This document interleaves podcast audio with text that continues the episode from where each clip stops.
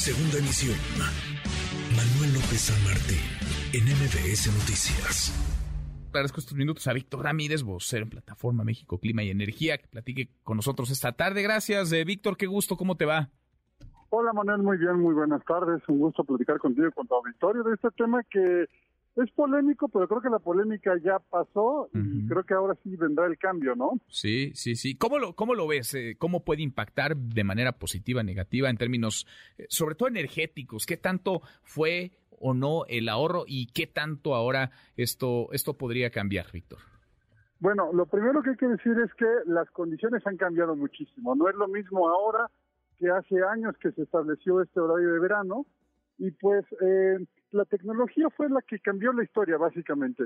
Cuando se estableció el horario de verano lo que teníamos era eh, un, consumo muy alto de parte de la iluminación.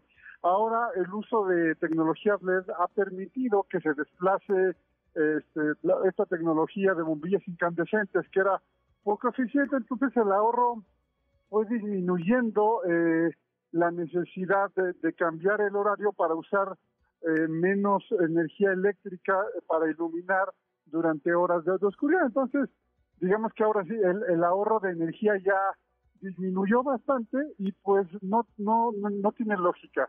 ¿Qué es lo que hay que, lo que tendría que hacer el gobierno? es un estudio costo-beneficio de si los problemas que está causando el horario de verano son mayores a los ahorros, que seguramente ya será así, y entonces tomar una decisión técnica que eh, hubo gente que siempre estuvo en contra del horario y que ahora es, es, es parte del cambio de la historia, ¿no?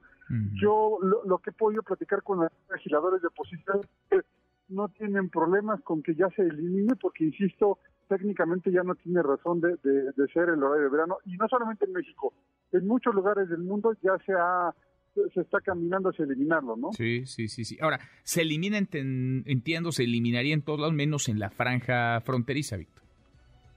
Entiendo que hay una intención de mantenerlo en la franja fronteriza para mantener una, eh, eh, una congruencia con los horarios que hay en Estados Unidos.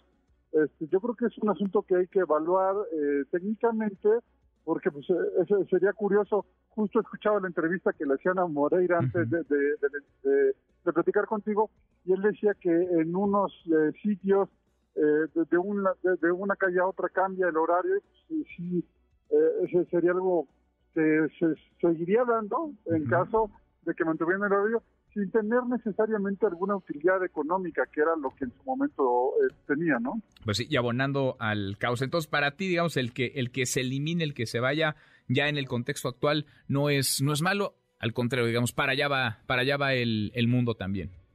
Para allá va el mundo, el, insisto, el asunto tecnológico, ya te decía del consumo, pero también desde la generación, por ejemplo, el crecimiento de la eólica, que tiene perfiles nocturnos de generación, también hace que el ahorro cada vez sea menor y, sea incipiente ya, ¿no? Sin duda, sin duda. Pues lo veremos el miércoles, se vota en Cámara de Diputados, lo veremos y lo platicamos. Víctor, gracias como siempre, qué gusto.